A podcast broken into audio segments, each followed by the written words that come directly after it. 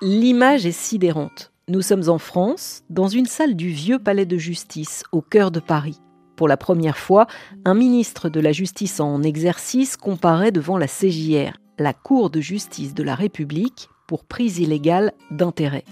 Il s'agit d'Éric Dupont-Moretti, ministre de tutelle des magistrats.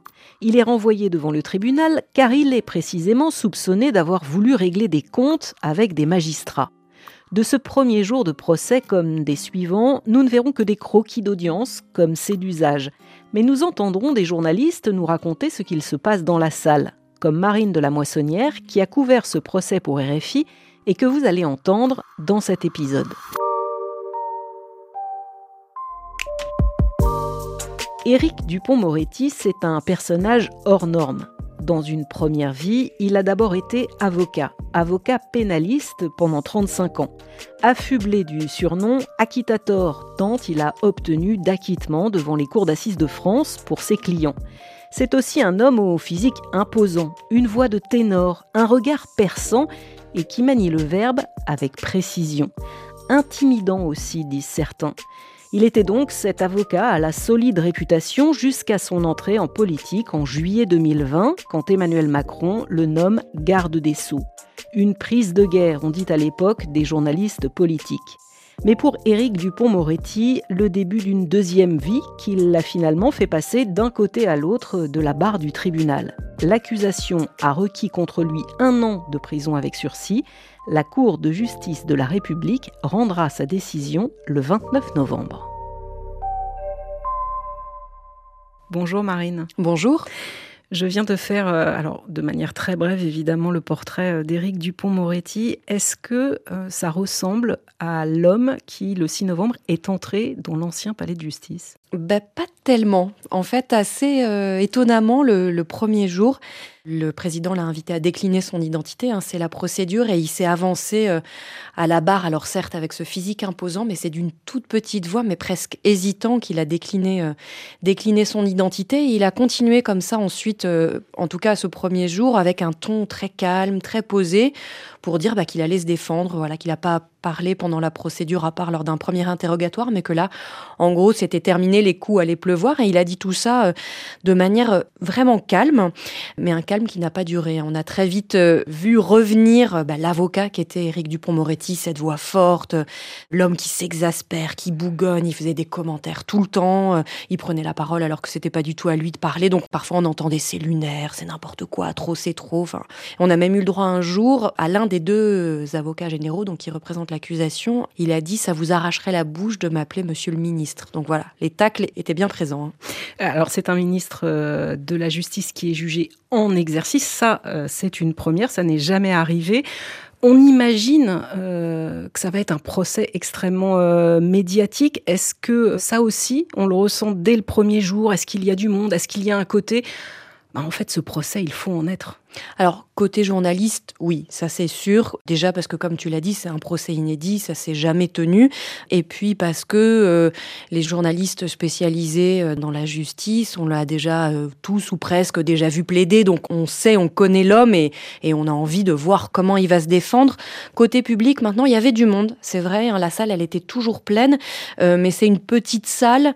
Donc, c'est difficile de, de, te dire si vraiment il y avait un engouement parce que donc la salle était petite. Il y avait toujours des gens qui attendaient, hein, toujours une petite queue, mais on parle en gros de 200 personnes. Alors après, il faut dire que c'est un procès qui s'est tenu en semaine, il faut pouvoir bah, se libérer. Hein. Et puis je suis pas sûre que tout le monde savait que la Cour de justice de la République, elle siège tout simplement au vieux palais de justice de Paris, euh, enfin dans le cœur de Paris, donc c'est vraiment tout à fait accessible. La CJR, la Cour de justice de euh, la République, c'est la seule qui est habilité à juger un ministre en exercice, c'est ça? Oui, c'est bien ça, parce qu'en fait, euh, Éric Dupont-Moretti, il est jugé pour des faits qui se sont passés à l'été 2020, euh, sachant que lui, il est entré au gouvernement en juillet. Alors, cette cour de justice, juste pour vous expliquer euh, rapidement, elle est composée de 15 juges, 3 juges professionnels et 12 parlementaires, donc des députés et des sénateurs. Et d'ailleurs, c'était assez étonnant à voir pour l'image. Donc, on était dans une très belle salle du palais de justice avec des dorures, des tapisseries, des des boiseries. Enfin, c'était très impressionnant. Et donc, on avait d'un côté Éric Dupont-Moretti en costume cravate, tout simplement, et de l'autre, bah, ces parlementaires, des gens qu'on connaît comme Julien Bayou, l'écologiste, Philippe Gosselin, DLR, qu'on voit d'habitude en costume cravate et qui, eux, au contraire, portaient euh, la robe noire euh, traditionnelle. Quoi. Donc, le, décalage était, euh, était assez saisissant. Alors quand tu en parles, on arrive à, bien visualiser les choses, l'image, la couleur, elle est là. J'ai dit qu'il comparaissait pour prise illégale d'intérêt. Concrètement, ça veut dire quoi? Qu'est-ce qu'on lui reproche? Alors pour faire vraiment simple, hein, vraiment pour résumer les choses, on lui reproche d'avoir euh, tout simplement utilisé ses fonctions de garde des sceaux pour se venger de magistrats avec qui il avait eu des problèmes quand il était avocat. Tout le problème, c'est ça, c'est sa vie d'avant d'avocat et sa vie d'aujourd'hui de ministre. Il y a deux dossiers. Le premier, c'est un juge qui était en poste à Monaco et euh, qui, une fois qu'il avait quitté son poste, a donné une interview dans laquelle il a dénoncé la justice monégasque et Éric Dupont-Moretti avait critiqué ses méthodes de cow-boy et euh, porté plainte contre lui au nom d'un de ses clients pour violation du secret de l'instruction. Donc ça, c'est quand il était avocat. Même chose dans le deuxième dossier, c'est trois magistrats du parquet national financier qui ont étudié les factures de téléphone d'Éric Dupont-Moretti dans le cadre de l'affaire des écoutes. Donc ça, c'est une affaire qui implique Nicolas Sarkozy. Quand euh, Éric Dupont-Moretti était avocat, il avait dénoncé des méthodes de barbouze. Et puis, une fois arrivé à la chancellerie, il a ordonné des enquêtes administratives contre ces quatre magistrats. Il les a lancées vraiment quelques semaines après euh, avoir été nommé. Et selon l'accusation, il avait reçu des alertes. On lui avait dit attention, là, il y a conflit d'intérêts potentiel. Bon, alors tout ça, lui, il le réfute euh, totalement. Et ça, il va le répéter tout au long du procès? Oui, tout au long du procès, même depuis le début de l'affaire. Et d'ailleurs, pour bien montrer qu'il est innocent, il a refusé de quitter ses fonctions provisoirement, on dit de se déporter le temps du procès. Il est donc resté ministre. Alors, il était ministre bah, avant, après l'audience, de temps en temps pendant. Hein. on le voyait de temps en temps qui pianotait sur euh, son téléphone portable ou alors euh, il disparaissait cinq minutes et puis euh, il revenait. Lui, il dit quand je suis arrivé au ministère, en fait, j'avais qu'une envie, c'était réussir mon ministère. Et pour moi, c'était vraiment très compliqué au début, donc pendant cet été 2020, parce que voilà, il explique qu'il lui a fallu comprendre comment fonctionne une administration, les différents services, le langage technocratique lui-même, il dit que voilà, on, sait qu'il a le verbe haut et il a dû apprendre à pas se laisser guider par ses émotions. Il a dû aussi, alors petite anecdote qu'il a raconté, acheter des cravates parce qu'il n'en portait pas jusqu'à présent. Donc voilà, lui, il avait tout ça en tête. Et puis il y a ces procédures qui avaient été initiées, ça c'est vrai, avant son arrivée par Nicole Belloubet, garde des avant lui. Mais voilà, quand ça arrive, ces procédures qu'il faut décider est-ce qu'on lance des enquêtes administratives ou pas, lui, il sait pas trop. Il demande à, à ses services, ses services lui disent bah oui, allez-y et et voilà, lui, il ne fait que suivre euh, ce que lui dit euh, son administration euh, sans penser que ça peut être de mauvais conseils. Et il lui dit aussi qu'il n'a pas reçu d'alerte. Bon, l'affaire, elle est évidemment pas simple à, résumer, hein. on l'a dit, mais on a quand même vu défiler durant ces huit jours à la barre plusieurs personnalités politiques et puis un homme que nous on connaît bien ici en France, c'est François Molins. Son dernier poste c'était procureur général de la Cour de cassation. Avant cela, et c'est pour ça ici qu'on le connaît, il était procureur de la République auprès du tribunal de grande instance de Paris. Ça a été sa venue, je crois, à un moment très fort durant ce procès. Oui, parce que François Molins, pour euh, nous les Français, c'est Monsieur Attentat en fait. C'est lui qui nous donnait les informations en 2015-2016, quand, la France a été particulièrement touchée. Alors, qu'est-ce qu'il vient faire dans cette affaire?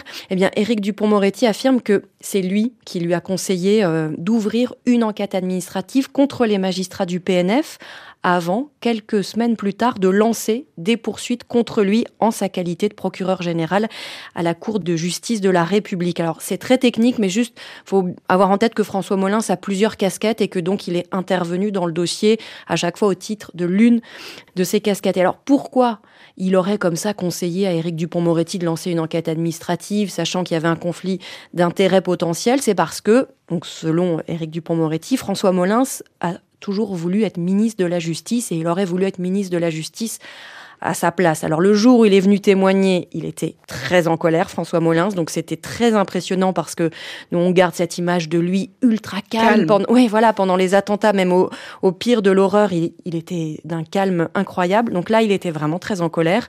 Il a commencé par dire que le poste de ministre de la Justice, ça l'avait jamais intéressé, que euh, lui, il était attaché à sa liberté et à son indépendance. Donc hop, tac à Éric Dupont-Moretti direct. Et ensuite, il est revenu donc sur euh, ce fameux conseil qu'il a donné. En fait, c'est la directrice de cabinet d'Éric Dupont-Moretti qui l'appelle et qui voulait euh, saisir le conseil de la magistrature. Donc c'est l'organe disciplinaire des magistrats.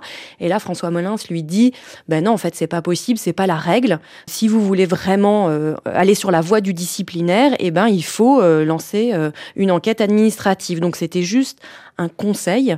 Et là, François Molins, très en colère, continue en disant, en fait, on a voulu, et il a employé cette expression, me refiler la patate chaude. Parce que l'idée, c'était de, donc, selon lui, hein, toujours ça, c'est les théories qui s'opposent, mais selon lui, Éric Dupont-Moretti voulait absolument mener des enquêtes administratives contre ces magistrats, mais pour se protéger, c'était plus simple que ça passe par le CSM, c'est, ça venait pas de lui, quoi, voilà. Est-ce que Éric Dupont-Moretti, on rappelle que c'était un grand avocat pénaliste, est-ce que lui aussi, il s'est entouré de grands noms du barreau? Alors, euh, il avait plusieurs avocats. Il avait notamment Jacqueline Lafont, qui est une pointure vraiment euh, réputée dans tout le milieu, qui a été avocate de Nicolas Sarkozy, de Charles Pasqua. Elle est vraiment euh, impressionnante, mais je dois dire que moi, elle m'a pas impressionnée lors de ce procès. C'est pas tellement elle qui a brillé, c'est plutôt le deuxième avocat d'Éric Dupont-Moretti, maître Rémi Laurin, qui a plaidé pendant deux heures et demie, donc euh, qui a plaidé la relaxe. Alors lui, il était euh, d'une colère froide et il a eu beaucoup de phrases très très fortes, pas mal de bons mots, de punchline comme on dit, peut-être parfois un peu trop. Hein. Il a rendu ce dossier très complexe simple, et notamment sur le fait que Éric Dupont-Moretti n'a jamais voulu se venger, que lui, il avait, il en avait rien à faire de ses magistrats. Il dit finalement, euh, aujourd'hui, on vient nous expliquer que euh, Éric Dupont-Moretti déteste le parquet national financier comme il déteste les épinards. Voilà. Donc il avait ces petites phrases comme ça qui marquent. Et sur le fond, parce que c'est ça quand même l'essentiel, c'était c'était vraiment intéressant. Il a donc redit que Éric Dupont-Moretti voulait pas se venger, et lui, il a donc développé euh, sa vision du dossier, qui est que ce sont les magistrats, les syndicats de magistrats, qui ont déclaré la guerre à Éric Dupont-Moretti parce qu'ils n'ont jamais accepté qu'un avocat devienne ministre de la Justice, encore moins cet avocat-là. Et ce que voulaient ces magistrats, c'était qu'ils démissionnent depuis le début, c'est ça leur but. Et puis aussi des magistrats qui n'acceptent pas, eux, de rendre des comptes sur leur action. Ça, il a bien pointé du doigt et c'était un argument euh, très intéressant. Il a aussi tapé très fort sur François Molins. Donc ça, c'était cette plaidoirie de deux heures et demie qui était assez marquante. Mais il faut bien dire que, voilà, Éric Dupont-Moretti, c'était un avocat pénaliste de renom et je pense qu'au fond de lui-même, il reste avocat pénaliste et donc il s'est beaucoup défendu lui-même. Hein. Il a pris la parole à de nombreuses reprises. Il y a même eu un moment où c'est carrément ses avocats qui lui ont donné la parole. Donc on venait d'entendre un, témoin et euh, comme le veut la procédure, le, la cour dit euh, bah, la défense, est-ce que vous avez euh, quelque chose à, dire? Et là, les avocats d'Éric Dupont-Moretti disent non, nous on n'a rien, mais on va laisser la parole à, au, garde des sceaux. Ça, ça contraste à la fois avec l'image toute timide dont tu me parlais au début du podcast, à son entrée au premier jour du procès dans le tribunal, et puis le dernier jour du procès aussi. Ah oui, alors le dernier jour, pareil, comme le veut la tradition, il a la parole en dernier. Et alors nous, tous les journalistes, on attendait ça en se disant, c'est sûr, c'est le papier qu'on va faire aujourd'hui. Et puis là, il s'approche, mais alors... Il est, grand, il est très grand, il est imposant, donc il, vraiment il se déploie. il arrive devant la barre et il dit Monsieur le Président, je n'ai rien à ajouter. Et il baisse les deux micros et il se retourne. Et il avait la voix blanche. Je ne sais pas si on peut parler d'émotion parce que c'est aussi sait jamais ce qui est de l'ordre. Exactement. Et puis euh, Éric Dupont-Moretti, il a été acteur aussi, donc on ne sait pas. Mais en tout cas, c'était très impressionnant. Et voilà, il dit ça, il baisse les micros, il retourne s'asseoir. Bon, maintenant, évidemment, on attend la décision de la Cour de justice de la République. Au moment où on enregistre ce podcast, nous là, on est le 20 novembre. Cette décision, tu m'as dit quand on a préparé cet épisode, en fait, elle a déjà été prise.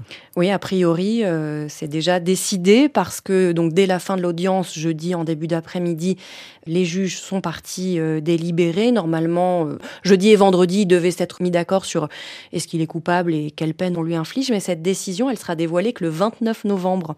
Ce qui va se passer entre-temps, c'est que le président va rédiger les conclusions de la Cour. Tout le monde se retrouve le mercredi 29 euh, novembre au matin pour mettre la main euh, voilà, sur les derniers détails. Et puis en début d'après-midi, cette décision, elle sera dévoilée officiellement. Et ça veut dire que donc là, les juges parlementaires, ils sont retournés à leur vie politique. Et donc, Éric Dupont-Moretti va les croiser dans sa vie, notamment il va les croiser bah, ce mardi aux questions d'actualité euh, au gouvernement à l'Assemblée nationale, et donc il aura en face de lui des gens qui savent quel est son sort, alors que lui, euh, l'ignore a priori, sauf s'il y a des fuites. On a un peu du mal à imaginer qu'il n'y ait pas de fuite. Alors les fuites, c'est puni par, euh, par la loi. Donc normalement, il ne devrait pas y avoir de fuite. S'il est condamné, il doit démissionner, c'est ce qu'a fait savoir euh, Elisabeth Borne, la Première ministre, au début du mois d'octobre. Si Éric Dupont-Moretti sort blanchi de, de cette affaire, il reste donc ministre de la Justice, a priori, et ça veut dire qu'il va continuer de travailler avec ses magistrats aussi. Exactement. Et on se demande un peu comment ça va être possible. Hein. Et je pense que cette difficulté, elle est un peu dans la tête de tout le monde. Le, procureur euh, général, pendant ses réquisitions, a dit une fois ce procès passé, il nous faudra continuer à travailler ensemble. Et même si lui a réclamé un an de prison avec sursis, donc on peut se dire que c'est une finalement euh, assez douce, quoi. Il s'est dit tellement de choses fortes, graves, avec des mots blessants, qu'on se demande comment ils vont réussir tous à se remettre à travailler ensemble euh, comme si de rien n'était. Et la décision, donc, on l'attend le, le 29 novembre. Merci beaucoup, Marine, d'être euh, venue me raconter tout ça dans Témoins d'actu.